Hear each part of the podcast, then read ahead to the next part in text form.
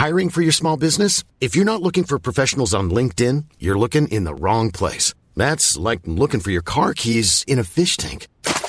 LinkedIn helps you hire professionals you can't find anywhere else, even those who aren't actively searching for a new job but might be open to the perfect role. In a given month, over 70% of LinkedIn users don't even visit other leading job sites. So start looking in the right place. With LinkedIn, you can hire professionals like a professional. Post your free job on linkedin.com slash people today.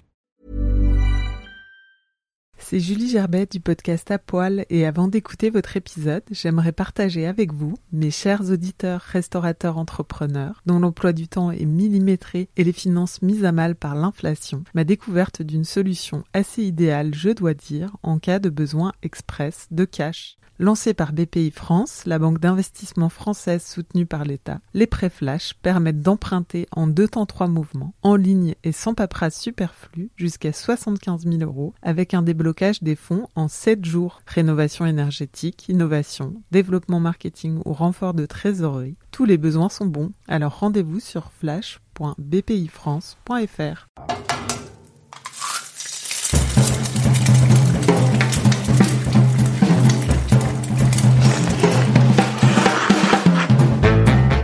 Bonjour et bienvenue dans un nouvel épisode d'Apoil.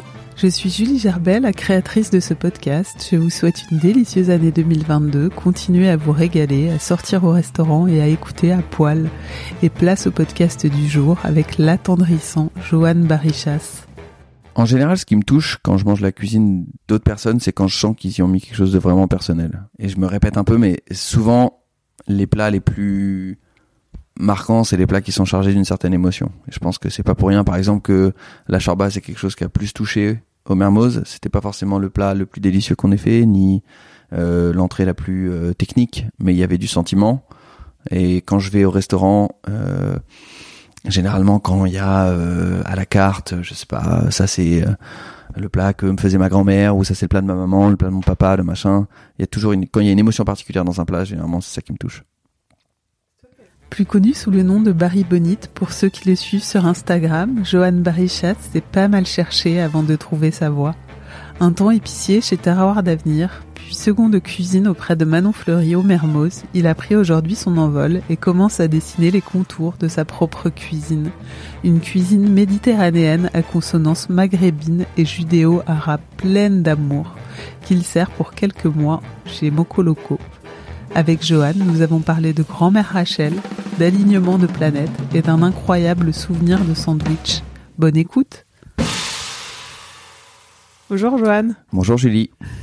Un des premiers plats que j'ai goûté euh, de toi, c'était au Mermoz. C'était, je crois, une soupe un peu comme une chorba. Ah bah c'était complètement la chorba, ouais. Et Manon l'avait bien précisé. C'est le plat de Johan. Ouais, c'est marrant que tu dis ça parce que je pense que c'était un peu un je sais pas, un des, un, des moments un peu marquants dans ma, dans mon apprentissage de cuisinier. Je pense que c'était l'une des premières fois que je proposais quelque chose d'un peu personnel au Mermoz. Manon, elle me laissait tout le temps essayer des trucs. Mais là, je pense que c'était l'une des premières fois à me laisser essayer quelque chose vraiment de A à Z en mode, vas-y, je te fais confiance. Et c'était marrant de proposer ça dans le huitième arrondissement. Et c'était surtout marrant d'avoir des retours comme ça parce que les gens, ils, étaient très heureux de manger de la chorba dans un bistrot français dans le huitième. Et ça me faisait bien marrer. Les saveurs du Nord, ont, ont de, du Nord, les, les saveurs d'Afrique du Nord, pardon, ont toujours euh, été dans ta cuisine finalement. Ben, je, je, suis en train de la définir et je crois que ça passe par là parce que c'est un peu ce que j'ai mangé avec mes grands-mères quand j'étais petit et ce qui m'a ce qui m'a marqué et ce que j'essaie du coup de retransmettre. C'est quelque chose qui ouais qui te titille depuis un moment. Oui, je pense que ça a été euh, ça a été là depuis le début. En fait, avant que je commence la cuisine, je pense que il y a eu plusieurs petits déclics qui m'ont amené à prendre cette décision. Un des déclics, c'était j'étais chez ma mère un soir et elle m'a donné le bouquin Jérusalem de, de, de. Et je commençais à le feuilleter comme ça et je sais pas, genre, je regardais toutes les recettes et ça me donnait trop envie. Je trouvais ça beau, ça me parlait. Il y avait un truc qui était comme une espèce de passion qui était en train de naître en feuilletant les pages du, du livre.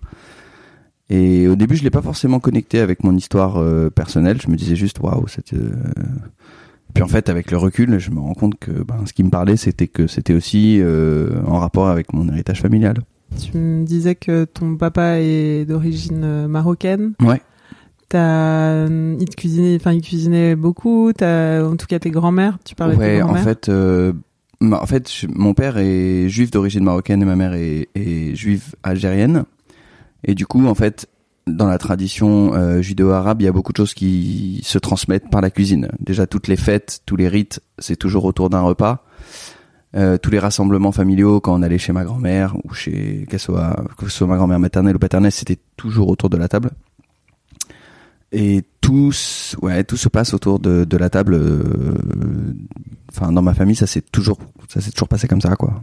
Mais pas de là à vouloir en faire un, un métier. Enfin, Bah, toi, t'étais pas. non, pas du tout tu- au début. Tu cuisinais, tu mangeais surtout, Ouais, visiblement. ouais, je mangeais beaucoup, beaucoup trop, Euh, parce que la satiété, c'est pas un concept euh, judéo-arabe. Ça, on connaissait plutôt. Quand quand t'arrives à satiété, tu continues à manger pendant une heure, une heure et demie, et voilà. Et après, tu t'affales sur le canapé. Et je pense qu'en fait, c'est marrant parce que ma grand-mère euh, paternelle, Rachel, elle était, tout- je l'entends encore euh, engueuler mon grand-père parce qu'elle était, c'était une obsédée du produit.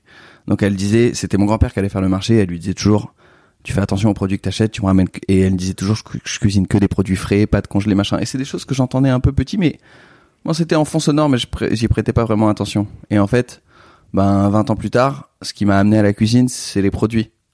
C'est en fait euh, quand je, je, je bossais dans la prod et je commençais à me faire un peu chier, je tournais un peu en rond, je cherchais à me reconvertir.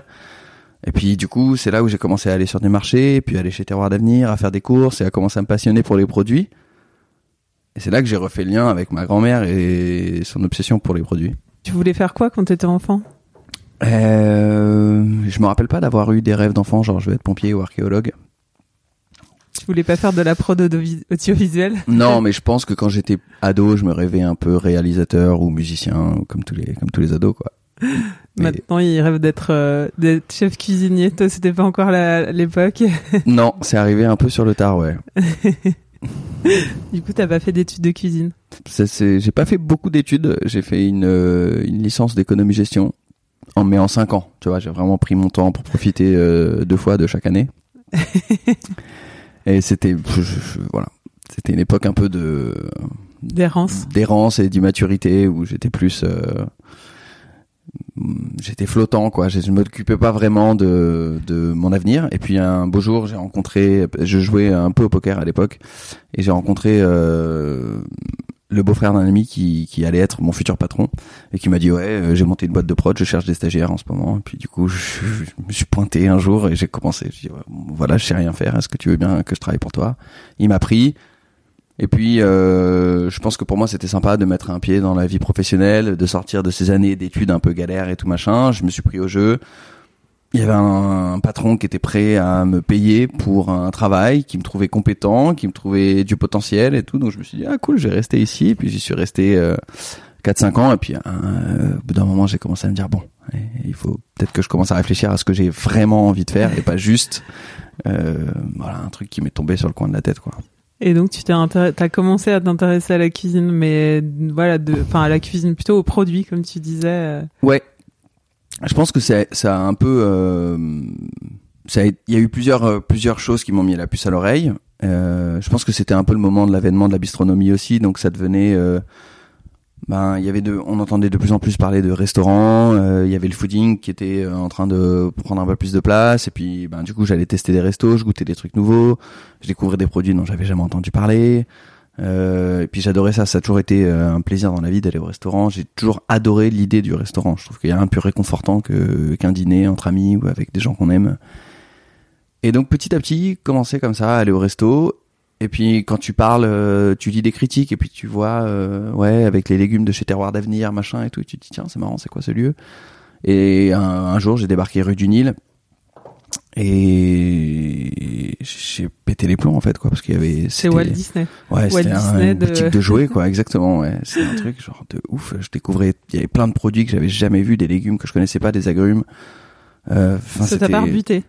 Non, non, au contraire, c'était genre, waouh, c'était un monde nouveau qui s'ouvrait, c'était super excitant, et je me suis dit, ben voilà, c'est ça que je veux faire, je veux apprendre à cuisiner tous ces trucs-là, quoi. Et, Et, donc, c- et donc, en fait, petit à petit, c'est devenu un, ouais, c'est devenu un ouais. rituel, en fait. Je, genre, je courais à la sortie du bureau à 19h et je traçais pour aller rue du Nil et aller faire mes courses.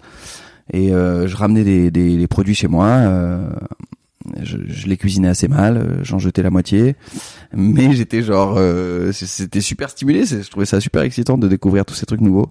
Tu, tu regardais les, des livres, tu lisais des livres, tu, Ouais. tu regardais des tutos. Voilà, je regardais les Tokera, je regardais beaucoup les Ah Tokera oui. en fait. Je me rappelle, Ah, ça devait être moi qui les faisais à l'époque. Ouais, ouais, ouais, je me rappelle qu'il y avait écrit Julie Gerbet dans le générique. Ouais. Et ouais, je, je, je regardais ça en fait. euh, J'allais en bus au taf et je regardais ça dans, dans le bus. C'était ma petite euh, ma petite bouffée d'air avant d'aller au taf. Et T'en as fait une, j'espère? j'en ai fait une. De... Ouais, ça aussi, ça a été un truc. J'en ai fait depuis. Et c'est marrant parce que, que du coup, quand tu passes de l'autre côté, tu te dis ah ok, j'ai fait un peu de chemin, c'est cool. et donc à force d'aller chez Terroir tous les soirs, tous les soirs, machin, en fait, j'ai sympathisé avec euh, Mathieu, qui était euh, avec qui j'ai bossé après euh, au Mermoz, qui est Mathieu et Valentine qui bossaient avec nous en salle euh, au Mermoz aussi. Et Mathieu, je lui ai dit un jour, ben vous savez pas, tu sais pas si s'il cherche quelqu'un, et il m'a dit ben si, moi je quitte mon job, donc euh, il y a un poste à pourvoir. J'ai posé ma candidature et deux semaines plus tard, euh, j'ai eu une réponse de Samuel. euh, puis j'ai passé un entretien. Je pense que j'avais jamais passé d'entretien de ma vie ou, ou très peu. Et Un là, entretien pour un poste, J'étais directeur de production et j'ai passé un entretien pour être épicier. et c'était c'était chambé et finalement voilà Ils m'ont pris. Voilà. J'y suis resté euh, un peu plus d'un an à faire le tour des saisons, à apprendre sur les produits, mais en plus il y avait la poissonnerie et la boucherie en face, donc T'as pas hésité? T'as pas eu un moment où tu t'es dit, mais qu'est-ce que je suis en train de faire euh? Bizarrement pas trop. Hein.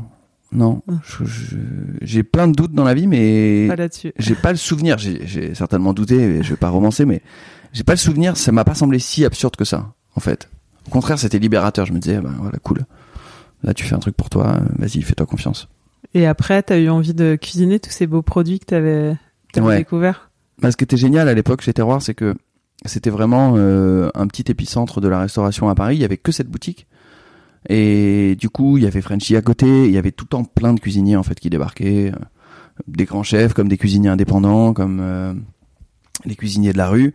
Et du coup, ben, on pouvait échanger tout le temps. Et en plus, c'était pas un truc. euh, eux aussi demandaient des conseils sur les produits parce que parfois ils les connaissaient pas.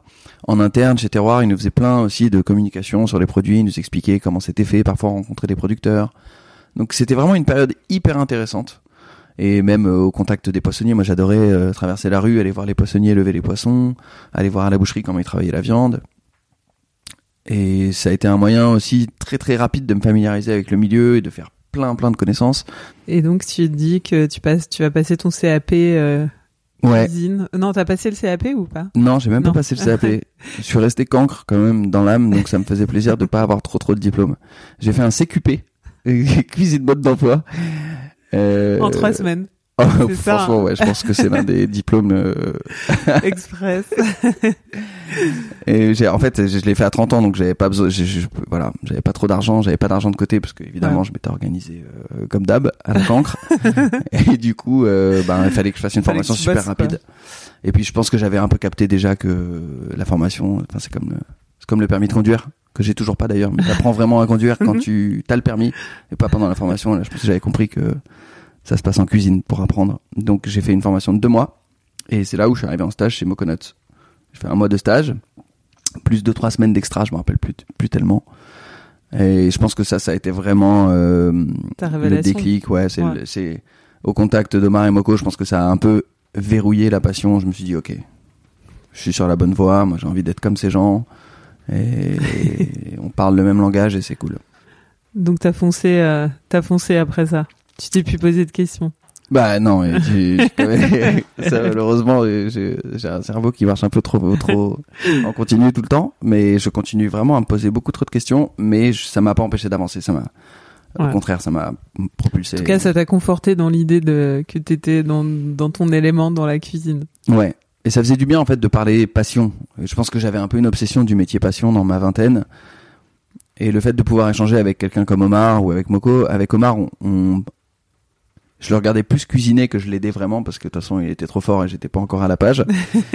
Mais on avait vraiment ces conversations où on partageait notre passion pour tel les produit. produits, Ah putain la colatura, machin, le je sais pas, ne- je sais pas quels légumes, les fèves, les petits pois, les trucs. Et en plus je suis arrivé là-bas à la fin. euh, fin du printemps, début été, donc c'était vraiment, euh, ah, c'était parfait quoi. Et, et ben ça m'a fait du bien de quand j'étais dans un, un peu un bullshit job avant. C'était pas vraiment un bullshit job, mais c'était plus un, c'était pas un métier. Euh... C'était derrière un ordinateur. Ouais. Après, je, on faisait des tournages et tout, donc on était en mouvement. C'était quand même très intéressant. Et puis on était quand même au contact de, de milieux un peu artistiques et créatifs. Mais c'est des métiers dans lesquels genre tu mets beaucoup d'enjeux sur des trucs qui sont pas très importants. Tu vois, j'ai entendu des gens pleurer au téléphone parce qu'il y avait un billboard Beko euh, pour un frigidaire euh, qui allait pas passer sur énergie douce, tu vois, et genre tu te dis ok, t'es peut-être pas obligé de mettre, genre c'est peut-être pas si grave en fait, c'est, peut-être pas obligé de mettre autant d'intensité pour un truc comme ça. Et du coup là, le fait de parler de choses assez simples, de produits, de passion, de, de... puis la cuisine c'est quelque chose de simple quoi, c'est des échanges simples, et ça ça faisait ça faisait vraiment du bien. C'est là où je me suis dit ok. C'est simple et en même temps il y a beaucoup d'enjeux derrière. Tu vois le coup de feu, euh, après, ça dépend les, les restaurants, mais mais c'est vrai que c'est quelque chose de, de naturel, manger euh, trois fois par jour, de simple, et en même temps où il peut y avoir beaucoup d'enjeux. Je divague complètement. Ouais.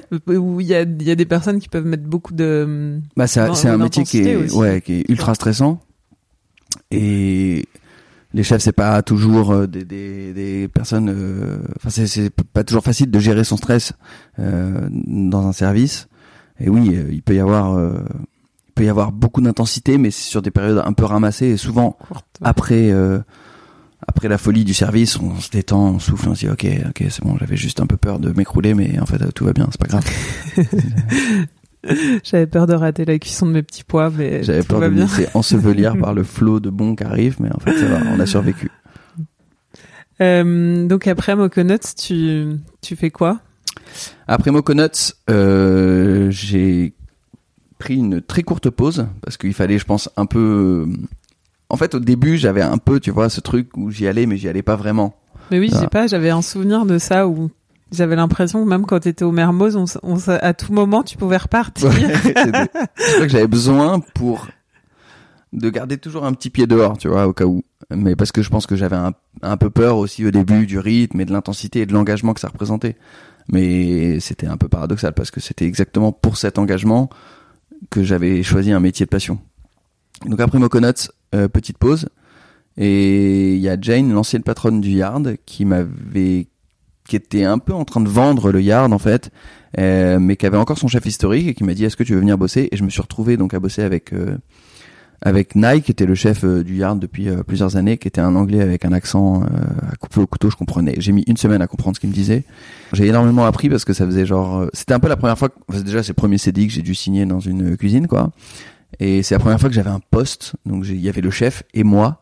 Et donc en fait, il m'a tout de suite donné énormément de responsabilités. Et du coup, j'ai fait des trucs catastrophiques, j'ai fait des trucs pas trop mal, mais en fait, le fait d'être, de pas avoir le choix et d'être constamment dans la merde, ben t'avances parce que de toute façon t'as pas, le choix. Donc euh, ça m'a fait genre un peu grandir et je pense que ça m'a fait un peu sauter Dans la douleur. un peu dans la douleur, ouais, mais de toute façon les deux trois premières années, l'apprentissage en cuisine, ça se passe rarement dans la douceur. Je pense que tout le monde a au moins genre une ou deux expériences euh, un peu marquantes. Et puis Manon est venue me voir en décembre.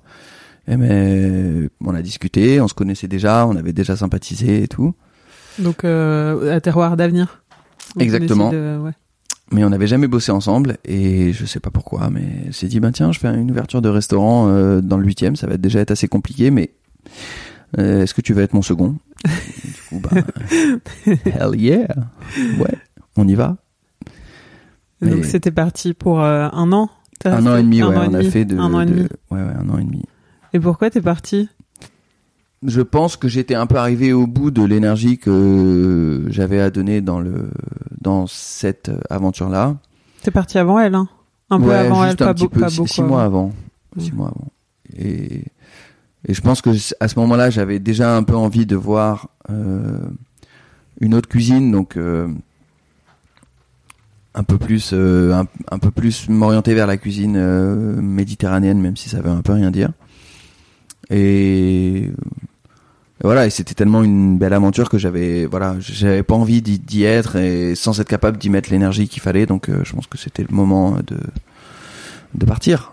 Mais ça reste, euh, ouais, c'était, T'as été vachement marqué, non, par euh, ouais, par, Bah, ça- par cette expérience et, et par euh, cette cuisine et par cette façon de enfin cette façon de faire euh, en globalité aussi, euh, tout ce qu'elle tout englobe. Ouais, complètement. Et puis Manon, ça a été la, première personne à prendre littéralement en charge ma formation. Elle m'a fait confiance et euh, elle m'a, à partir du moment où elle m'a fait confiance, elle m'a jamais lâché et elle m'a poussé, poussé, poussé pour que je progresse et que je travaille de manière plus carrée et que j'avance. Elle, c'est vraiment un bélier. Donc elle lâche jamais l'affaire. Elle est tout le temps en train d'avancer. Elle est, ultra résiliente. Elle est impressionnante de, de... Elle est pugnace. et elle est euh, extrêmement généreuse, extrêmement créative. Et quand elle soutient quelqu'un, elle le soutient vraiment à fond. Donc moi, elle m'a, elle a vraiment euh, pris à cœur de, de me former, de me faire progresser. Et ben, ça a marché. Hein. Elle t'a fait éclore.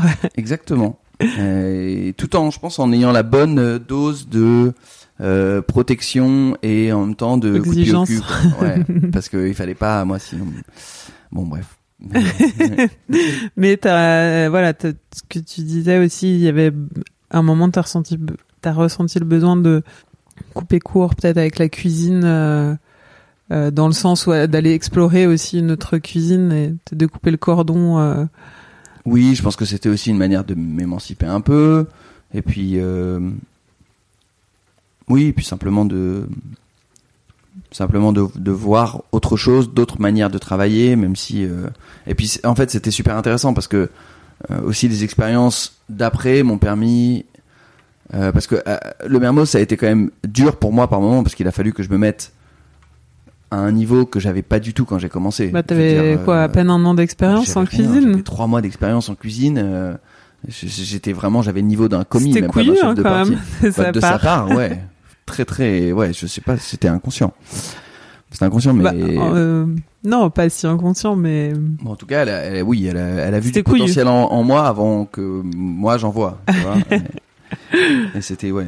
Mais du coup, ça a été dur parce qu'il a fallu compenser euh, mon manque de technique et d'efficacité par ben, des heures et, et plus d'efforts. Et pour Manon aussi, ça a été dur parce qu'il a fallu qu'elle compense mes manques à moi aussi. Donc, forcément, aussi au bout d'un an et demi, la relation de travail euh, s'épuise un peu parce que ça a été très, très, très, très, très intense.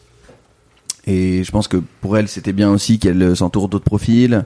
Euh, donc voilà, c'était le bon moment. Et du coup, euh, ça nous a permis aussi chacun de réévaluer après la qualité de, de l'expérience, quoi. Donc après, t'es allé voir chez Hadar, euh, donc le traiteur du passage des panoramas, traiteur Levantin. Voilà. Avec un autre euh, chef, euh, Tamir, qui est un- dans un style euh, très très différent, euh, mais qui est un cuisinier exceptionnel, très très bon cuisinier aussi. Et donc là, pour moi, c'était un peu la parfaite euh, continuité parce que Tamir, il avait à la fois cette, euh, euh, j'allais dire cette obédience, c'est horrible. Il avait cette orientation très moyen-orientale, mais il s'intéressait à toute la cuisine du pourtour méditerranéen. Et en même temps, il avait cette euh, formation, euh, il était passé dans des grandes maisons, il avait bossé avec Adeline Grattard, il avait bossé chez Frenchy, il avait été chef chez Frenchy, donc il avait... euh, Mais c'est un vrai cuisinier, même C'est si un vrai cuisinier avec une si technique, Son restaurant, euh, c'est un traiteur. Ah ouais, mais c'est c'était... beaucoup plus que ouais, ce ouais. qu'on peut imaginer. Ouais, ouais, c'était des. Enfin bon, voilà, c'est vraiment un cuisinier d'un très très très haut niveau. Et donc pour moi, c'était la parfaite conjugaison entre ben la continuité avec Manon et, et cette euh, formation de cuisine française euh, exigeante et de, de et technique et d'un très bon niveau, et à la fois ben se rapprocher un peu plus de, de mes goûts et de ce que j'avais envie de cuisiner moi euh, plus tard. Et voilà. Et ensuite, Penny Lane. Et ensuite, ouais, ben, par Tamir et Tiffen, mes anciens boss chez Hadar, j'ai rencontré Raph, qui cherchait un cuisinier pour ouvrir son projet. Et on a commencé comme ça, un peu sur un malentendu encore. T'es parti faire des sandwichs et des, et des plats chauds euh, en boîte, Ouais. parce que c'était le confinement. Non, t'as commencé peut-être. Non, non, non, non, je crois qu'on a assis, on a dû ouvrir euh, pendant le déconfinement, ça a dû durer un mois, on a dû, on faisait, euh, je pense, 12 clients par jour parce que personne nous connaissait. et puis, euh, ça s'est emballé quand, quand tous les restos autour de nous ont fermé et que, ben, les gens étaient bien contents de venir manger un Mm. sandwich parce que c'est tout ce qu'il y avait à manger. Puis après, t'as eu, vous avez eu le prix fooding aussi, donc ça Ouais. Contribué à l'emballement médiatique. Ouais, on a eu de la chance parce que le fooding, ils avaient leur bureau juste à côté, euh, C'est vrai. À sur le boulevard. ils venaient manger deux, trois fois par semaine. Ça a dû nous aider un peu. En tout cas, euh, ce qui est, enfin, ce qui est assez cool aussi, moi je trouve, c'est que tu as élargi euh, la cuisine méditerranéenne parisienne, qui était assez cantonnée euh, aux saveurs du Levant, à autre chose. Ouais. Chemin faisant, pareil, je me chez Penny Lane, j'ai fait un peu de je m'étais un peu inscrit dans la continuité de chez Hadar aussi, où on faisait de la cuisine un peu de toute la Méditerranée. Et en fait, à force d'entendre cuisine méditerranéenne partout, un peu mise à toutes les sauces, et de voir que tout le monde faisait du labné, tout le monde faisait du hummus, tout le monde faisait du, tarama. Et en fait, au bout d'un moment, je me suis dit, il y a une sorte un peu de dilution de d'identité en fait dans ce gloopy boulga euh, méditerranéen. Ça veut plus rien dire. Et donc c'est là où j'ai commencé à me dire bon bah il faut que il faut que j'identifie un peu mieux la cuisine que j'ai envie de faire. Et la cuisine, ça a toujours été un moyen d'expression personnelle pour moi depuis le début, et aussi une une recherche d'identité. Et donc en fait, ben là, ça faisait du sens de reconnecter avec mon identité, et donc de de faire une cuisine un peu plus nord-africaine. En tout cas, c'est hum, je trouve que c'est c'est cool en, en tant que que client ouais de découvrir autre chose et de sortir euh, parce que ouais de sortir un peu du houmous et et euh, des plats et du et du chou-fleur rôti. Ouais qui font toujours plaisir mais, qui font, qui font plaisir mais tu vois d'avoir d'autres propositions et d'élargir un peu aussi le le champ des possibles dans cette vaste cuisine méditerranéenne ouais. c'est intéressant Ouais, je trouve, moi, je trouve, en tout cas, moi, je trouve ça, ça, ça, ça m'intéresse beaucoup. J'ai lu, j'ai lu ta carte d'ailleurs euh, chez ce que tu fais chez Bocoloco. Ouais. Euh, donc ta nouvelle aventure. Oui. Et tu vois, il y avait plein de choses que je connaissais pas, des, des noms de plats que je connaissais pas. Ouais. Qui sont assez euh, que je pourrais pas prononcer. Et je crois que moi-même je pourrais pas les prononcer correctement. Ça, c'est des plats, des plats de tes grands-mères, des plats de. Ben c'est un mélange en fait. Je pense que ce qui me, ce qui me donne envie de cuisiner, c'est souvent le souvenir. Et du coup, c'est, c'est, ça part souvent d'un souvenir. Donc c'est soit quelque chose que j'ai mangé. Euh... Bah là, je reviens de cinq semaines au Maroc, donc j'ai ramené pas mal de souvenirs dans ma besace, valise. valise. donc c'est soit des souvenirs de voyage, soit des souvenirs d'enfance, soit des choses que j'ai mangées euh, dans des fêtes, dans des. T'as pas trop de livres de référence sur cette cuisine? Il y en a quelques-uns, il y a des vieux livres. Euh, on m'en a offert de très jolis d'ailleurs. Euh, c'est une cuisine qui est quand même assez sous-représentée. Mais il y a bah, Claudia Roden qui a sorti un livre euh, qui je crois qui s'appelle Le grand livre de la cuisine juive qui est magnifique parce qu'elle elle va explorer justement toute la diaspora et donc elle va euh, te parler de la cuisine des juifs de Tunisie, des juifs d'Europe de l'Est, des juifs d'Inde, machin. Donc voilà, moi ce qui m'intéressait c'était de justement de d'interroger cette culture judéo-arabe et de voir justement bah, les passerelles entre les communautés et que ce soit une cuisine du lien. Et voilà, ça, je trouve ça intéressant d'explorer ça et c'est ce que j'essaie de, ce que je vais essayer de faire chez Mokoloco. Ouais, du coup, tu as fait ta petite pause euh, voyage euh, au Maroc et tu reviens euh, depuis la semaine dernière, tu es chez Mokoloco. Mm J'ai pas encore eu le temps de, de venir, mais tu es, en train de, de, définir un peu mieux aussi ton identité culinaire là-bas et de la ouais. structurer, si on bah, peut Ce qui est absolument incroyable, c'est que j'ai eu beaucoup de chance quand Omar et Moko ils m'ont proposé le job en, en juin dernier.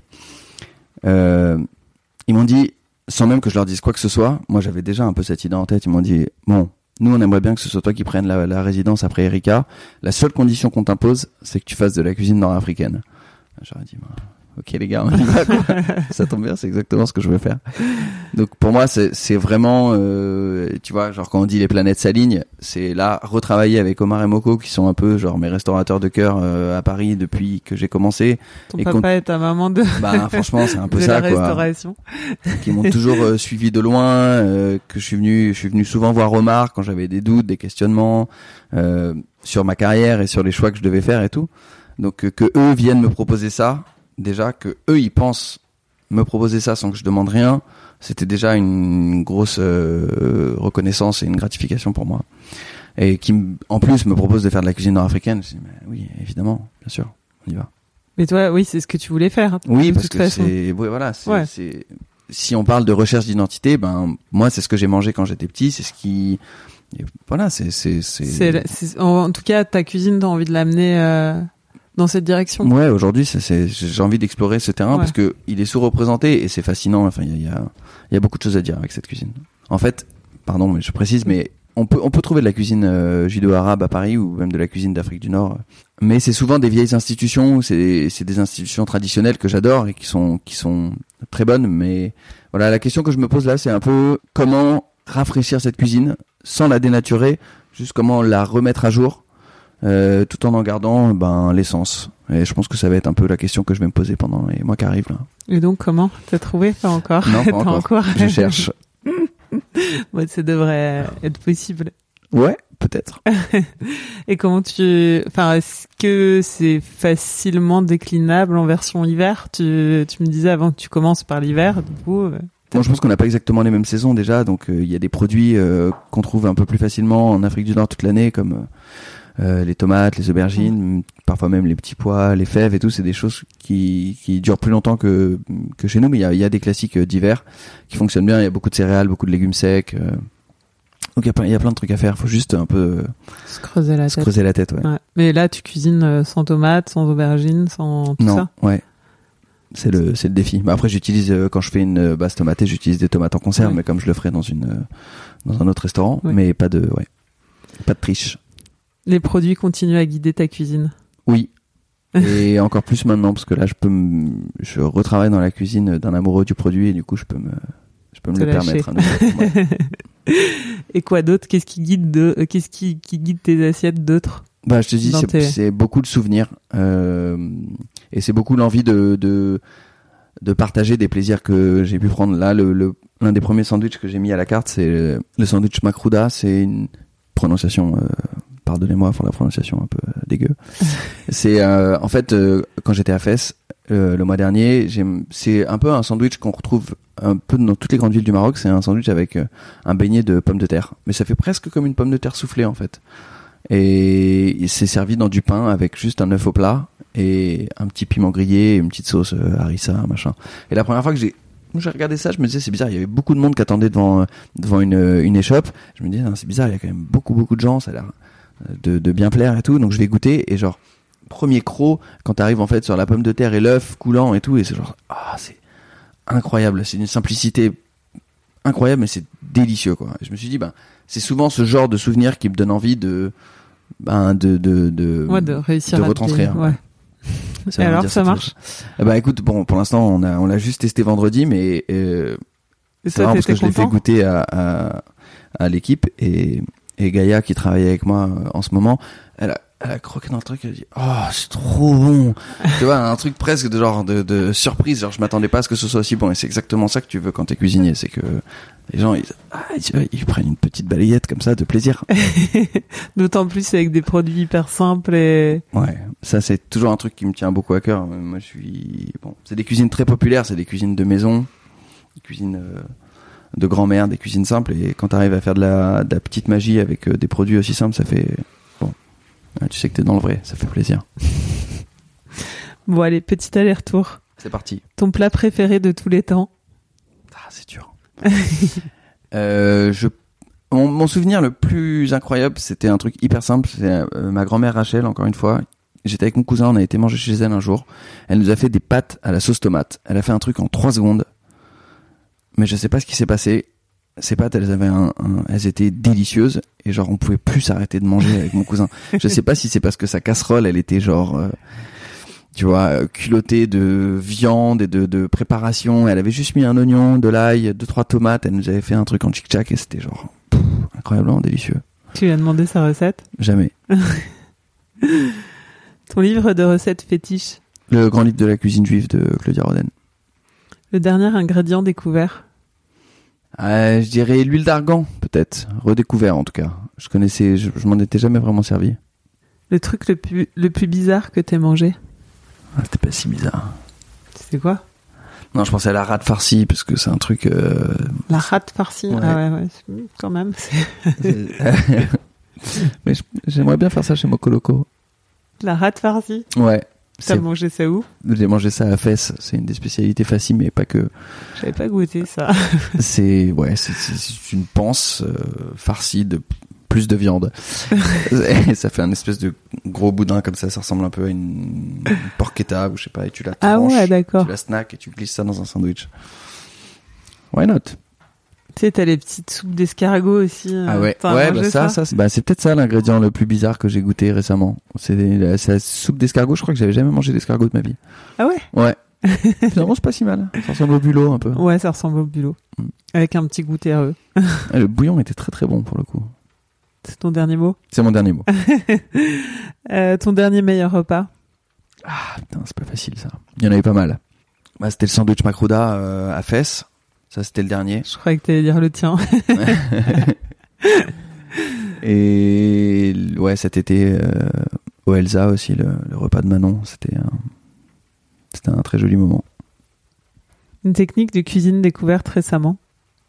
Euh, bah, en fait, j'ai j'ai eu un petit cours particulier euh, à Rabat avec euh, une des femmes qui, qui dirigeait le, un riad dans lequel j'ai dormi euh, une ou deux nuits. Et elle m'a appris à faire des msemen, donc c'est une espèce de petite crêpe euh, qui est aplatie, puis roulée comme un petit portefeuille et cuite euh, à la poêle comme ça. Donc ça fait une espèce de petite crêpe feuilletée. Ça, c'est le dernier, euh, dernier tricks que j'ai appris. le, le chef ou la chef à suivre? En ce moment, Ouais, jeune, enfin, ou tu vois, des, des, des petits jeunes que t'as que t'as découvert. Je trouve que Valentin, il fait du euh, chez Livingstone à Marseille. Il, il a l'air d'être. euh, je le suis sur Instagram et il a l'air d'être en pleine forme. Il a l'air inspiré et tu sais, ça se sent quand il y a quelqu'un qui est dans son dans un bon moment de créativité. Et je sens que là, il est dans un. J'ai pas j'ai pas eu l'occasion d'aller y manger encore, mais je sens qu'il est qu'il est en forme. Ta musique pour cuisiner? Waouh, ça c'est très large. hein. Ça peut être. euh, En, en vrai, faut que faut que je, faut que je te dise la vérité parce que je vais pas faire le l'intello, mais moi je suis très très R&B et surtout euh, j'ai des traditions en cuisine, donc je fais toujours le ménage sur Boys to Men par exemple. et je finis toujours ma journée sur euh, sur une chanson de Maria Carré. C'est important de dire la vérité. T'as ta playlist sur Spotify? Ouais, j'en ai plusieurs. J'en ai plusieurs. Mais après c'est très très éclectique. Non, j'écoute de tout. Et un compte Insta que t'aimes suivre? Il y a un compte que je kiffe, c'est euh, le compte de, c'est un chef euh, australien, je crois, qui s'appelle Josh Niland. Et son compte c'est Mr Niland. Et c'est un, c'est un malade du poisson. Et il a une manière, son livre est exceptionnel et il a une manière exceptionnelle de cuisiner le poisson. Et son compte est juste trop beau, quoi. Ça donne trop envie. Toutes ces posts, tous ces posts, ça donne trop envie. Tu t'es, euh, j'allais dire quand est-ce que tu t'es senti chef pour la première fois, mais est-ce que tu t'es déjà senti chef? Tu te sens chef? Hmm. Je pense que là, je pense que je me suis quand même senti chef chez Penny Lane. Euh, parce que Raph, il me laissait euh, beaucoup de latitude sur la direction de la carte. Et même si, en fait, je me sens pas vraiment chef dans le sens position de supériorité, parce que j'aime bien avoir quand même des choses assez, euh, des organisations assez horizontales dans ma manière de travailler. Mais je dirais que je me sens chef Là, par exemple, chez Mokoloco, je vais me sentir chef parce que c'est à moi de veiller à la cohérence et à l'identité de la carte. Et ça, ben, c'est ça qui fait de moi un chef plus que euh, la compétence, la technique, l'autorité. Ça, je... Mais voilà, ce qui fait, ce qui fait de quelqu'un un chef en cuisine, à mon avis, c'est qu'il a une vision et qu'il est chargé de transmettre cette vision et de garantir la cohérence d'un projet. Et tu te présentes comment? Je suis cuisinier. Qu'est-ce qui représente la cuisine pour toi, vraiment au, au sens large? Bah en fait la cuisine, je trouve que ça a plusieurs euh, il y a plusieurs définitions. Il y a la cuisine euh, telle qu'on la pratique dans les restaurants. Ça c'est vraiment une manière de pour moi c'est vraiment une manière de transmettre euh, quand même du de l'émotion, du souvenir. C'est une manière un peu de dire au monde qui on est, c'est une manière de se présenter c'est une manière de partager un peu de sa culture ou un peu de de ses goûts avec euh, les gens. Et la cuisine aussi, en, en tant que lieu, je trouve que c'est intéressant parce que dans les maisons, c'est toujours des lieux un peu particuliers, la cuisine. Et il se passe toujours plein de choses dans la cuisine. C'est quand j'allais chez ma grand-mère petit, c'était toujours un peu l'agitation. Euh, et en même temps, c'est j'ai fait des colos quand j'étais plus jeune en tant qu'animateur et parfois j'étais aide cuisinier sur les colos. Et donc j'ai passé ma journée en cuisine. Et c'était toujours l'endroit où les animateurs, ils venaient faire genre une micro-pause. Et C'était un peu leur confessionnal, tu vois. C'était un peu l'endroit où ils venaient décharger leurs émotions, ils venaient prendre une petite respiration et puis ils repartaient. Donc il y a quand même une symbole, il y a un truc de très réconfortant dans la cuisine. C'est un peu un, Un refuge. C'est un refuge, c'est souvent le cœur d'un- d'une maison. Tu avais déjà fait de la cuisine avant alors. Ouais, j'avais épluché des salades. Ouais. Qu'est-ce qui t'émeut dans la cuisine? En général, ce qui me touche quand je mange la cuisine d'autres personnes, c'est quand je sens qu'ils y ont mis quelque chose de vraiment personnel. Et je me répète un peu, mais souvent, les plats les plus marquants, c'est les plats qui sont chargés d'une certaine émotion. Et je pense que c'est pas pour rien, par exemple, que la charba, c'est quelque chose qui a plus touché au Mermoz. C'était pas forcément le plat le plus délicieux qu'on ait fait, ni euh, l'entrée la plus euh, technique, mais il y avait du sentiment. Et quand je vais au restaurant, euh, généralement quand il y a euh, à la carte, je sais pas, ça c'est euh, le plat que me faisait ma grand-mère, ou ça c'est le plat de ma maman, le plat de mon papa, le machin. Il y a toujours une, quand il y a une émotion particulière dans un plat, généralement c'est ça qui me touche. C'est toi qui avais fait la clémentine aussi?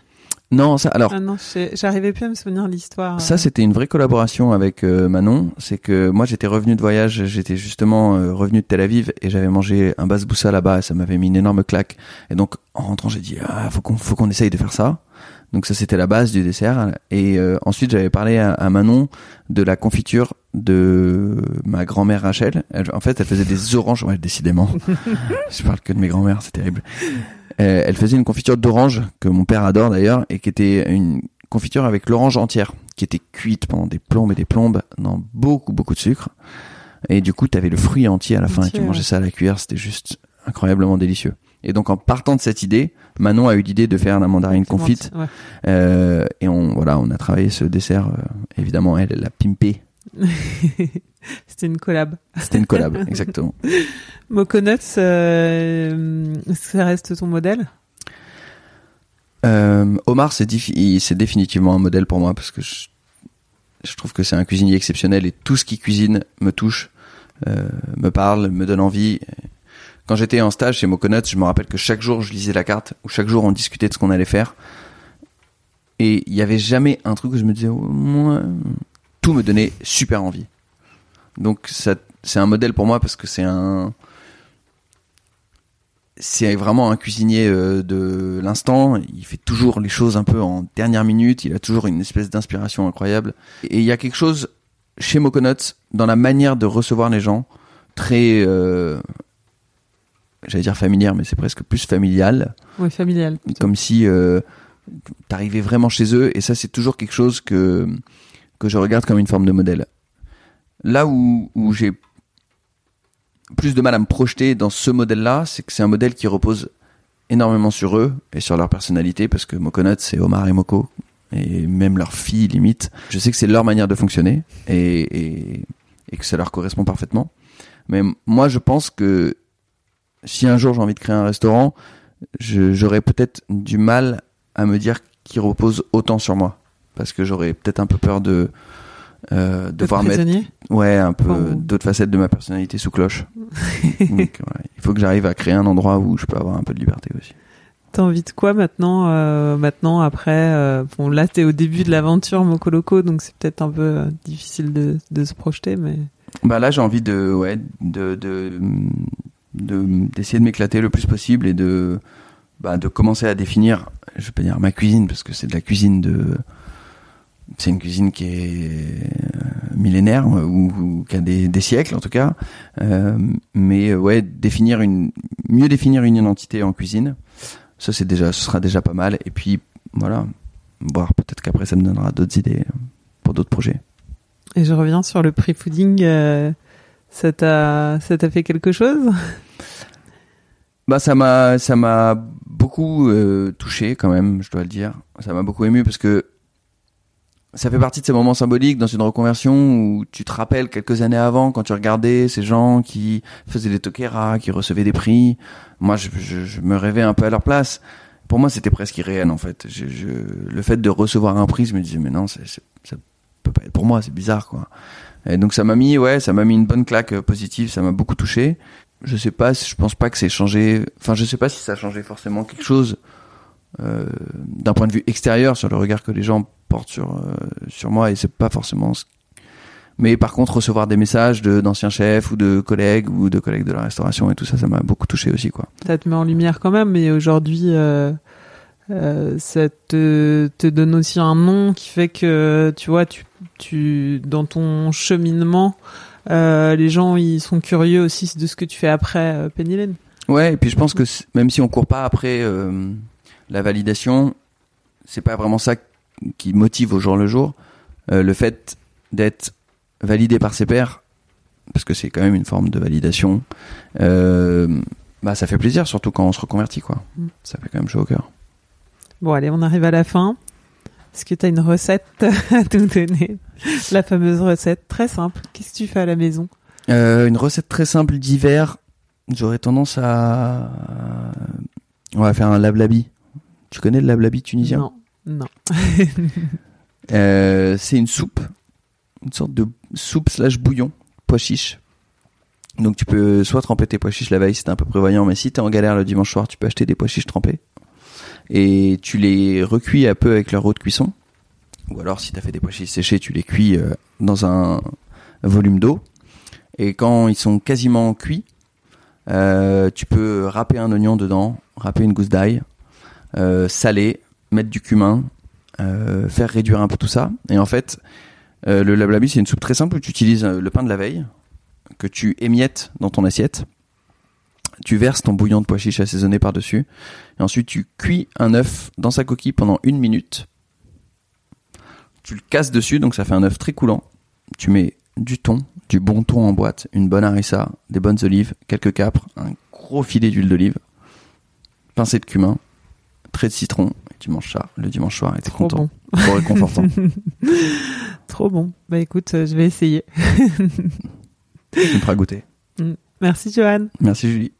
Vous venez d'écouter Johan Barichas, épisode 7 de la saison 5. Pour goûter ce qu'il a dans la poêle, rendez-vous pour quelques mois encore chez Mocoloco, au 74 rue de Charonne, Paris 11e. Vous pouvez évidemment le suivre sur Instagram sous le blaze Barry Bonite. Vous pouvez retrouver les précédents épisodes sur votre appli préférée ou sur le site apoil-lepodcast.com et suivre Apoil Podcast sur Instagram. Cet épisode a été monté par Garance Munoz, musique par Santiago Walsh. À dans deux semaines pour un nouvel épisode d'Apoil. Hi, I'm Daniel, founder of Pretty Litter. Did you know cats tend to hide symptoms of sickness and pain? I learned this the hard way after losing my cat, Gingy. So I created Pretty Litter, a health monitoring litter that helps detect early signs of illness by changing colors, saving you money and potentially your cat's life. Pretty Litter is veterinarian developed, and it's the easiest way to keep tabs on your fur baby's health right at home. Go to prettylitter.com and use code ACAST for 20% off your first order and a free cat toy. Terms and conditions apply. See site for details.